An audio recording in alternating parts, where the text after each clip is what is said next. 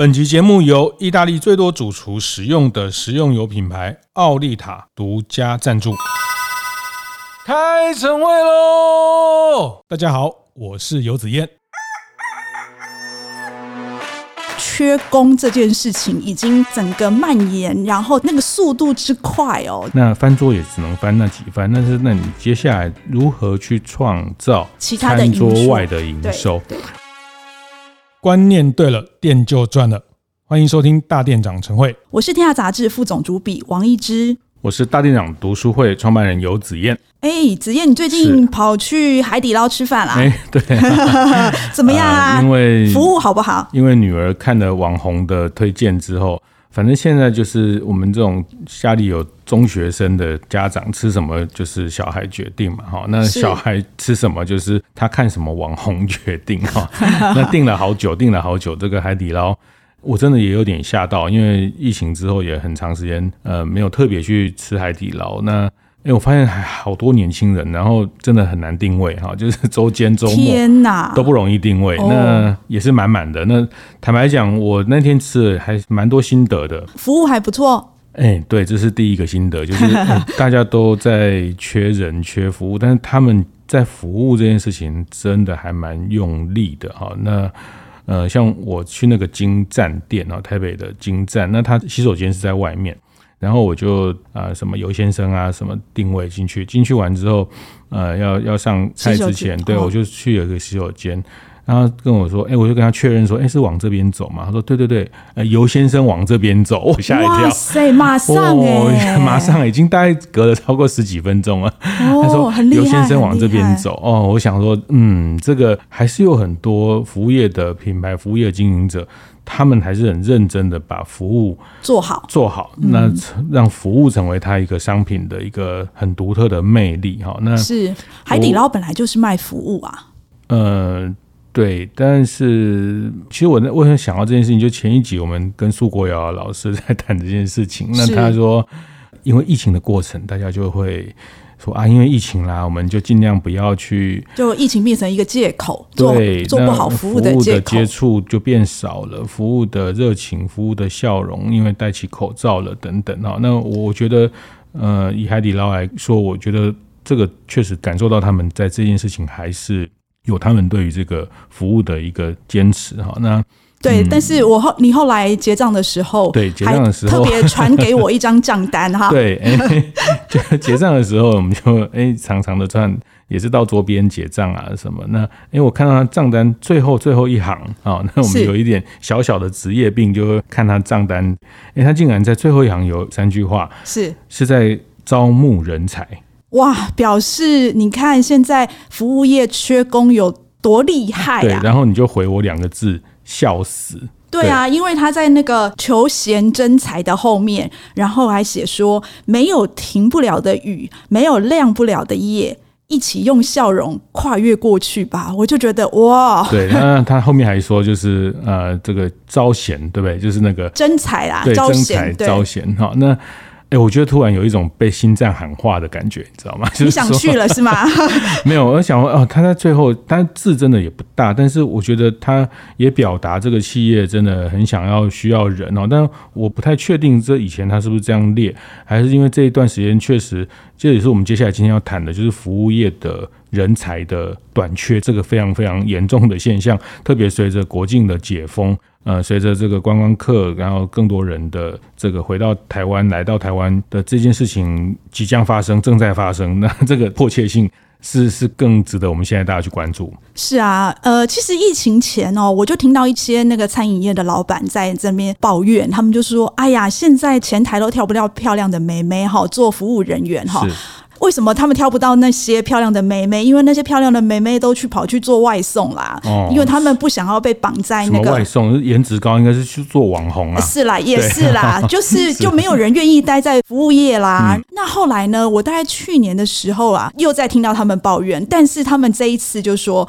只要有呼吸的来面试，全部录用。嗯，就表示说，哇，这个缺工这件事情已经整个蔓延，然后那个速度之快哦，就是让人家觉得哇，真的是太严重了这个问题。对，因为像前前两礼拜有一则新闻，就是呃，包括金华集团的董事长潘思亮先生，就是很多饭店业的经营方、饭店业的大佬哈，他们就集聚在一堂，然后就也互吐苦水，也一起想办法。当然，他们更重要也是号召。呃，也是对政府表达他们服务业的一个一个缺工的状态。我以为他们是聚在一起讨论怎么样做才能够把那个 housekeeping 做的比较好，因为我听说现在现在那个呃房务哦，就是 housekeeping 太缺人的，所有的大老板啊，那总经理都全部都下去帮忙做。嗯、是，然后但是还做的不好，因为他们 并不熟练这个事情。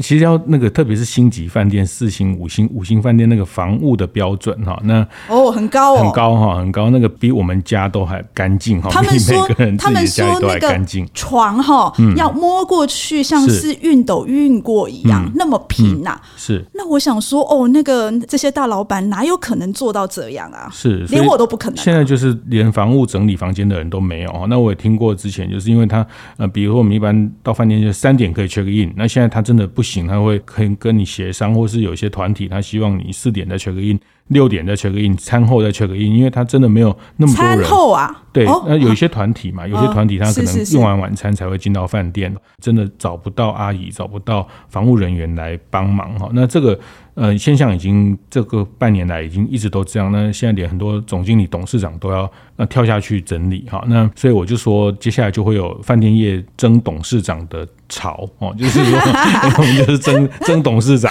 争来就是，然后可 要要会做 housekeeping 啊，是是，那这个就服务的能量在这边就完全被卡住了。其实包括最近的新闻，一个大家一直讨论那个呃，开始订机票啊，去日本啊，过年前后啊，元旦啊，然后呃，像虎航就是因为。落地的那个地方，哈，就日本很多外地的机场，它没有办法负荷这能量。后来它本来有的航班被取消了。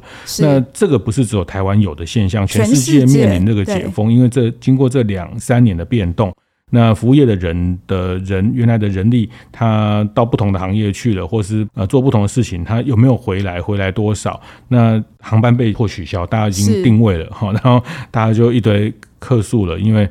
呃，他房间也定了，但是你现在飞机被取消了，那到到底这个房间如果取消，这个要算谁的？这个就开始很多的消费争议，就 就就是也是在这一波解封大家看到的一些现象，它后面都是跟人力的短缺有很直接的关系。我觉得好像 在过了这一波疫情之后，就是诶、欸，每个人的那种对于工作的那个心态哈，是好像也有所调整哈。对对，这个当然是比较身心灵的问题了，因为确实全世界有接近一千万的因为疫情而死亡，台湾有超过一万左右的一个这样的案例哈。那呃，所以大家对工作跟生活跟生命价值有一些不同的的醒思跟看法。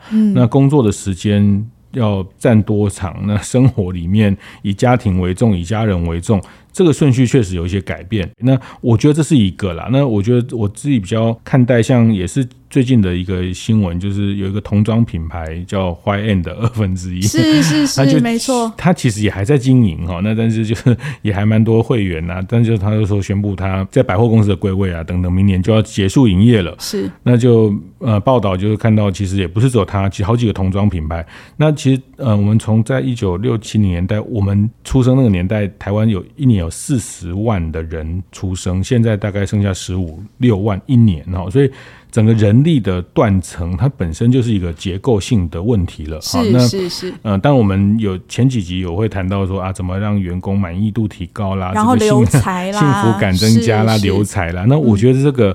呃，也不完全能解除或是解答这个人力缺少，因因为它确实是人就少啦，就整个人就出生率就变少，人就少，而且观光客、嗯、以观光客来说变多了，因为十年前、十五年前台湾也没那么多境外的观光客，客，是是是，也没那么多五星级的饭店。其实接下来还有很多很多新的饭店等着开，等着开，对对对对，那人从哪里来？我就很担心他们啊。那像他们到底要去哪里找人啊？至少前台要有人吧，是，哎、要不然就自动 check in。是是，那我自己在餐饮业看到也是这样，就是说大家因为人有限，所以他大家不太敢想去开分店，或是营业时间会集中在晚上，或是营业时间做调整，那休一天休两天哈，那变成需要用这样的方式去呃，在人力上的配置，成为大家现在最开店最大的问题，倒不一定是生意好不好的问题，是有没有人有没有人可以去去服务客人。是，那很多餐厅甚至因为这样，它有一半的位置可能没有办法去 open 出来哦，那它的有多少人？做多少生意？哈，那是 哇，那台湾以前不是都很自豪说台湾是全世界最方便的地方嘛？那以后看起来好像会因为这个缺工的问题，好像会有一些改变哈。可以啊，我觉得也不要那么方便啊。我为什么我们要那么方便？是哈，我们 对我其实这个我就本人的主张是比较不认为我们要不方便的便利商店。哎，对，我觉得方便又便宜。呃，这个是不存在哈。我觉得我们的服务业不要方便到又被人家很便宜的使用，呃，方便的价值要变得非常高哈。那就像现在做 Foodpanda、Uber Eats。当然，你会说从餐厅的立场说啊，抽三十趴，还要怎么运费？它本来就是一个很昂贵的服务啊！这热腾腾的餐点从餐厅送到你家，比你自己骑摩托车出去买还快还热哦，因为你还要停车还要干嘛？对。那真的有时候我自己使用过几次之后，真的非常非常的方便便利。那这个便利，当它后面付出代价。这本来就是应该的啊，就像你出门要坐计程车，这本来就比较贵啊，不然你去坐捷运也可 以。所以我觉得要方便又要便宜这件事情根本不存在，而且我觉得接下来的服务业的业态也不应该存在。那当然这个前提也它也不会存在，因为也没那么多人了。是，所以老实说，就是很简单，就是一个这个缺工的问题，就是一个不可逆的趋势，服务业不可逆的趋势了。是就是说，我们所有的服务业都应该要来面对这样子的问题，哈。对，那有你就一姐有什么很厉害的解法吗？我想要洗耳恭听。是，好，那我们休息一下，待会我们再来聊聊该怎么来解这个局，这样子。欢迎回到服务一点绝现场，哈。刚刚我们谈到，就是这个未来哈，服务业缺工是一个每一个服务业的老板都必须要面对的问题了哈。是。那刚刚我们有谈到说，那既然是这样子的话，这个局怎么解哈？来，子叶你有什么看法？呃，我没有什么看法。我觉得呃，无解。有。对我，我其实坦白讲，我觉得无解哈，就是说。如果你要维持你既有的营运的模式，你如果不去调整模式，你还是要维持三年前你提供给客人的服务的方式，是没有改变的话，然后去想办法补足人力。坦白讲，我觉得这个是无解，因为人就是不够啊，怎么补？那我觉得那个解法的角度，呃，我从很多业者的身上，或是说在我自己我们的大店长的社群里面，其实我也看到大家不断的在优化，不断的在找到一些办法。那我觉得那里面大概。还是要去改变你既有的，不管是叫从服务流程的设计，是甚至到商业模式的重新的设计，这两件事情可能是一个调整的方向。就是说，三不转要路转的哈，就是说，你如果要回到，你要跟我说，你要一样是三年前、两年前这个疫情解封了，所以我们要开始要做生意了。每一般都要有三个人，不可能的。对，然后要提供三年前那样的服务的形态。嗯然后又要有这样的人力的这个团队服务，那其实是非常非常辛苦的。哎，可是子燕，我想听你说，刚刚你说的那个商业模式的改变，你可不可以举个例子啊？什么叫做商业模式的改变？是，那商业模式就是说，比如说以餐饮来说了哈，因为这两三年也是因为餐饮也零售化了，零售化，新餐饮也变新零售了，是就是大家很多餐饮品牌，它可能不一定要开很多店，但是它的营收可以。不断成长，因为它从线上，它从呃宅配的内容，它从跟异业的合作，它从跟这个呃把它的配方跟别人去做联名等等哈，那这些都是新的商业模式的发展，就是他不用在店里吃了，对，他去创造餐桌外的营收。啊，这个是一个好方法。我看到的大家普遍的思维，就是我们过去会讲翻桌率嘛，翻一翻、翻两翻。那这个翻桌率是你有一家店有十张桌，所以有十家店就一百张桌。但是你现在没有办法开十家店，你就开两家店，那翻桌也只能翻那几番。但是那你接下来如何去创造？其他的餐桌外的营收，我举几个例子哈。我们在大电厂的社群看到，哎，像今年得那个米其林绿星的阳明春天，哇，他就超厉害。怎么说？怎么说？哎，他创造餐桌外的营收，他他因为他们在呃阳明山卖这个素食料理啊，一克三千块、四千块的比较顶级。然后其实这个老板陈建宏陈董也特别，他也是厨师出身，可是他从沿着他的这个吃饭的这件事情，他去。卖这个茶叶，他去卖美术馆，他 后面有一个卖美术馆，他他有一个美术馆，他去卖画哈。其实呃，这个红什么的郭董也去过买过他的画哈，他还去过他家里去挂这个画。但当然，他因为他圈住了这群客人，他去满足他对老茶的需求，他甚至他的景观都能卖哈。我觉得这个有一点，这个例子有一点极端，但是我觉得这个是一个很特别的商业的思维。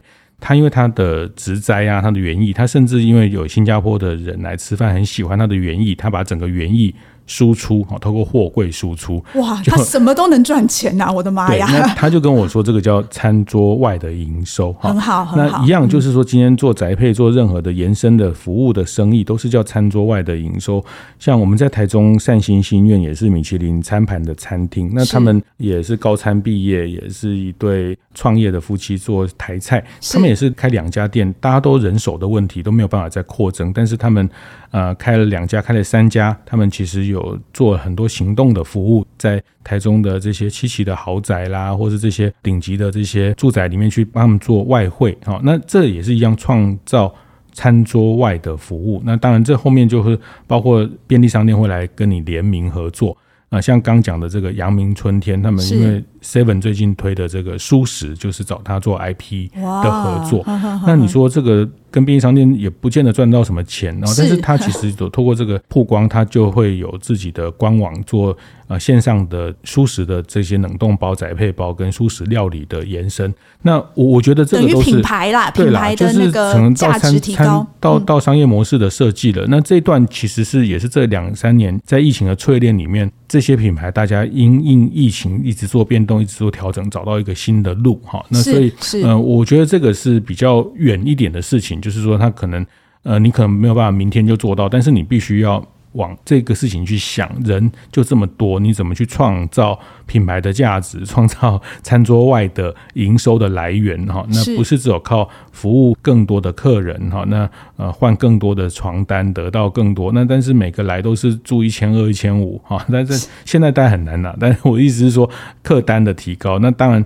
这个也不是说说就可以哈，就是我们没有开过店讲的很容易，但是它有 有一些品牌要建立的过程。那但我觉得这个是属于比较后天的事情，因为这个条件变化了。话说，其实很多过去没有办法提供的条件跟环境，现在也有了哈。比如呃，我再举一个例子，就是像我们也看到呃，也像在内湖刻意披萨，那他们就是披萨店也是一样，中班中午晚上有客人，那下午就是会。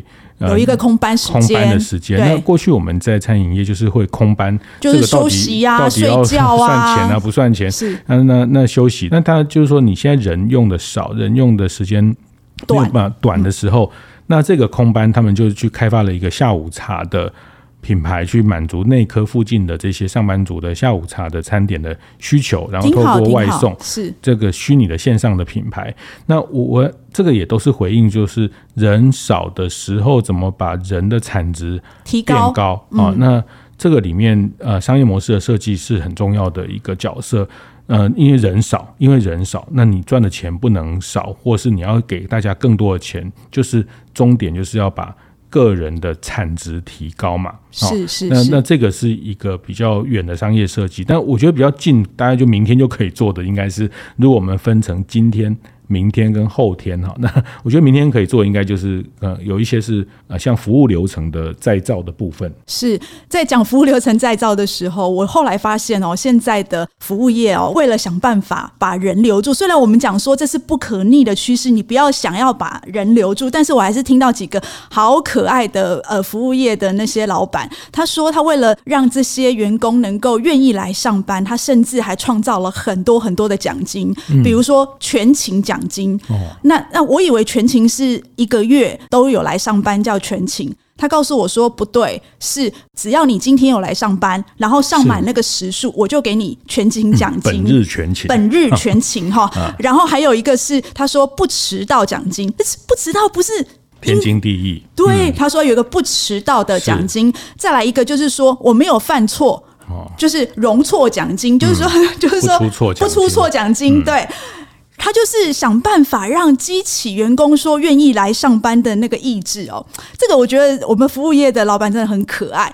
然后呃，刚刚子燕提到这个流程再造的部分了，我觉得现在大家也一直开始在做这个这个部分了。第一个呢，就是说你可不可以回头去看你的整个服务流程，每个关卡里面是不是有哪些地方呢是可以呃不需要做的？再来就是可以。用自动化来取代的，比如说现在我看到，就是可能因为疫情吧，不接触，是很多人都有了那个就是自动点餐啊，对对对，自动点餐系统。嗯、但我觉得大家在这个部分还没有做得很好，原因是说，呃，大家在那个自动点餐的过程当中，只要有特殊需求，嗯，好像就没有办法，一定要透过人力来解决哦。这一点好像不只是小品牌，很多大品牌都没有办法做哦。那我们。在那个我们服务一点觉得群组里面，甚至有人提到我，我觉得很意外的，听说那个鹿港就是天后宫外面哈，有一家叫阿道的啊，对对对，阿道，你知道哈？有啊，我们上次骑脚踏车，它旁边有个停车场，它就是那个鹅阿煎也在自动点餐啊。是，听说它不但是鹅阿煎自动点，而且听说它那个点餐机是非常的直觉，跟我。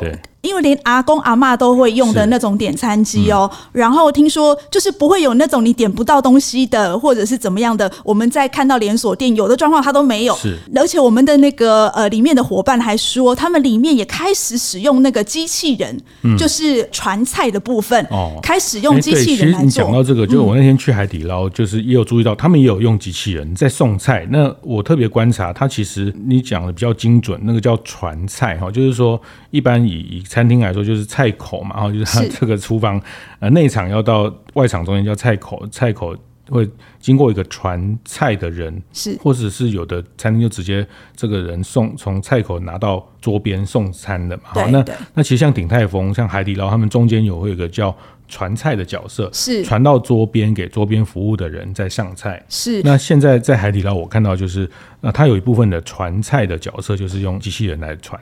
其实这个也是还蛮有趣的，就是说，呃，以前我必须要到菜口去端菜，现在有了传菜机器人之后呢，对对对，我可能就不用了，我可能少走一些路。嗯、这其实可以让服务人员他就是，诶，不用那么累了啦。老实说，对，那这个当然也是基于人力的问题啦，就是传菜的这个角色就可以被机器取代哈。那我觉得这个它还是不失它的服务的温度哈，它还是不失它在跟客人接触的那个点。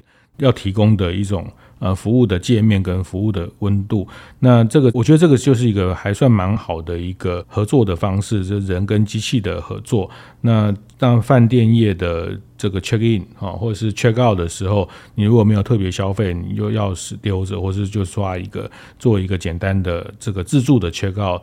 呃，跟这个机场一样，这个自动的 check in，这个也是在因应人力的问题。是我记得好像我在去年还是今年初的时候，那时候跟那个朝夕老爷那个执行长沈方正沈执行长通电话的时候。他跟我讲说，他未来就是他那个简单的客房服务可能会倾向开始用机器人的部分。他们已经开始在着手做一些呃基本的训练，就是有一些简单的问题，可能可以让机器人协助你去解决。就是说，呃，可能他在通话的部分，你可能做一个简单的动作就可以解决了。是。那我觉得刚刚讲到是呃跟机器人跟机器的搭配哦，但是。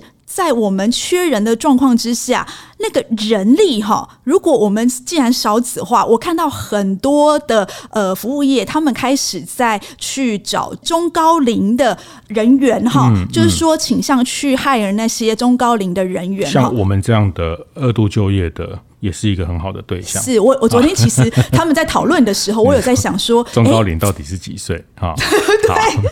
然后还有就是，哎，我如果哪一天就是不想要做这个行业，我会去做服务业哪一个行业呢？嗯、对，我昨天开始在思考这个问题哈。但其实我那天呃，就是说跟那个社团在讨论的时候，其实我有在思考，就是说中高龄来做服务业到底适不适合？当然适合啊！他们这群人这么有人生的历练，嗯、那么 人生的经验，但劳力的部分，我们刚举一些例子，就是劳力部分已经可以很多机器的取代了，甚至结账啊这些运送这个呃比较劳力的部分，所以他们是一个很棒的，可以跟人接触，可以 handle 一个店的运作，呃，不管是对同仁的这个照顾，或是对客人的体贴，其实很棒啊！他本来就是一个。最棒的、最最好的这个心理学家，没错。但是，呃，聘用中高龄的时候，也会遇到一些问题哦。比如说，便利商店，你在那个很 rush 的尖峰时期，那可能客人要求就是拿了就走。可是，呃，中高龄他可能在煮咖啡的时候，动作比年轻人稍慢一点点，或者是说端盘子的时候，他没有办法端太重。嗯、所以，哎，这个对这些第一线的就是人员也是有一些困扰嘛。你到你中，你到了中高龄，你就知道。不能这样子对待中高龄的那个，不是啦，这是他们第一线老板在使用中高龄的时候遇到的问题。看看业态了，看业态了，然后就是说他的这个服务的速度要很快的部分，那他还是需要比较年轻的呃反应比较快的这些工作的人哦。那其实像便利商店的台湾有一一万多家便利商店，嗯，其实这个也是一个很大的人人力人力的缺口的缺口跟需求哈。那这他一开始有讲到，就是呃，比如说接下来台湾的服务业该不该开放移工、开放外籍的工作者参与的这个议题？那我我自己的观察，我觉得，你觉得呢？要不要开放？在这个过程，那当然因为现在又快要选举了，就是其实政府一直回避这个问题啊。我觉得我们的呃政府的不管劳动部或是政府的商业司服务业的这块，我自己看到从媒体上看到的。我觉得政府一直在回避这件事情，他总是认为说啊，你们业者都多给钱就可以找到人了哈。但是我必须要帮，并不是、欸、对我们，我们很清楚，我们要帮大家去讲，其实不是多给钱就可以找到人。你有时候给再多钱，还是没有人愿意来做这个职业。对，对，但是现在就是政府比较用这个方式讲。那第二个就是说，他觉得开放了移工。开放了外籍的工作者进到台湾，它会影响大家就业的机会。当然，这个确实是需要通盘考虑。但是，呃，我们看到，不管是在新加坡、在日本，其实他们大量的服务业的一部分的人力，真的是需要靠外籍的工作者来参与、来协作。呃，我举个例子，其实日本的便利商店，其实呃，不要讲煮咖啡，其实在日本便利商店也没有人会帮你煮咖啡，那个都是自己去拿咖啡。对，我我真的觉得台湾的便利商店这一块也蛮变态的，就是 就是还帮你，然后要冰的、热的啊，还要这个还要帮你加糖加奶精，那个品相又不断的增加哈，现在又变萃茶，又是不是变浓什么呃，刚咖啡又精品，然后然后还那边倒来倒去，然后每次又要回头找钱，找完钱他们又要喷酒精再去盖盖盖子然后，就是呃，但日本比我们更。早面对这个呃缺工的服务业缺工的问题。对，那其实这也不是最近，其实两三年前他们就大量的跟像越南这边的合作。过去是中国的留学生是在日本便利商店是最主要的服务人员。那现在大概两三年前，日本的 Seven 就直接在越南设立培训中心，是直接在越南当地训练要去留学的留学生。呃，他们可以训练到。这个越南的留学生到日本留学，早上去学校报道，晚上就去 Seven 上工了。哎、欸，挺好的耶，保障就业。他在越南已经受完所有的训练，他对整个 pose 啊什么这个一些简单的呃对应啊日文都已经学完，所以他可以到早上去学校报道，晚上就去上工了。他们是这样来解决服务业这个，特别是便利商店，包括深夜时段的这样的人力。欸可是话说回来，假设我们政府有一天真的说好，那今天我们来开放那个外籍的工作人员进来台湾来做服务业，你觉得呃，我们有竞争力吗？能够吸引很多的外籍移工愿意来吗？我觉得这个题目真的是要赶快讨论，而且甚至政府要扮演中介的角色去协助，因为它毕竟它跟过去的在工厂工作不太一样，它会接触到很多的消费者，那它这里面很多的教育训练需要政府去协助去搭一个这样的桥哈。那先不谈我们有没有竞争力，我觉得我更忧心的是会不会有人愿意来台湾工作。前阵子我老婆去做美甲，她说大概三四个月前，她说她那个美甲的那个姐姐都预约不到，她就说他们很多，她去才发现他们很多姐妹，那个越越南的姐妹是是都回越南去了，为什么？因为很多美甲工作者。因为是那时候两岸关系非常紧张，哦，对对对对，要打起来了，那个，打起来了。对，然后他竟然，我想我们从来都不会想过这件事情，因为对我们来说是日常嘛，哈，反正就是一直飞来飞去啊，对，什么飞共共机来啊，然后大家就讲的一定要怎么解放台湾什么，那但是对越南对这些外籍的伙伴来说。哎，他们都会觉得有风险，所以，嗯、呃，在当然，宁可去没有风险的地方工作。对，然后疫情之后很很久没有回家了哈，然后就家人也很很焦急，很希望他就每天看新闻，就台湾很危险，赶快回来，赶快回来。就其实我们我们是就就就这样就很跑掉了很多的这个工作的伙伴哈。那呃，我觉得这一块真的政府要很明确的赶快的去看待。呃，刚讲其实我我也觉得现在。在不同的国家，越南、印尼，或是过去比较多外籍的工作者、外籍的移工，呃，输出的国家，他们其实现在的输出也越来越减少了啊，因为呃，大家在。地方，大家在当地，其实像东南亚，他们电商也很蓬勃。是啊，自己就可以当直播带货。对对，那这个时代跟情境都不太一样，然后，所以我觉得这个部分真的是要赶快去规划，因为大家在服务业经营上真的是面临到非常非常痛的痛点了。那是流程再造、商业模式再造，我觉得业界经营者说真的，我觉得大家真的蛮努力的，都很努力，真的能能改变、想改变、愿意改变，我觉得这个。大家为了经营，其实都做了很大的努力了。是，所以呃，今天的一点诀呢，就是说，呃，希望就是每一个那个服务业的从业的老板哈，其实你们想要解决这个人力缺工的问题，其实不妨再回去呃，好好的重新检讨一下你的整个服务的流程，是不是有可以再改进的地方哦？是不是能够由自动化来取代？是，那我想最后还是人变少，但是你的产值不能变少。如果提高每个人的生产的这个价值，那呃商业模式的重新的再造，然后怎么去攫取这个时代给予的方便跟红利，在你的商业模式的重新设计哦，那这个比较是釜底抽薪的面对人力的一个思考。我是王一之，我是游子燕，服务一点绝，我们下次见。会后记得在 Apple Podcast 订阅、评分、留言。有任何想在晨会上讨论的议题，也欢迎提出。大店长晨会，下次见，拜拜。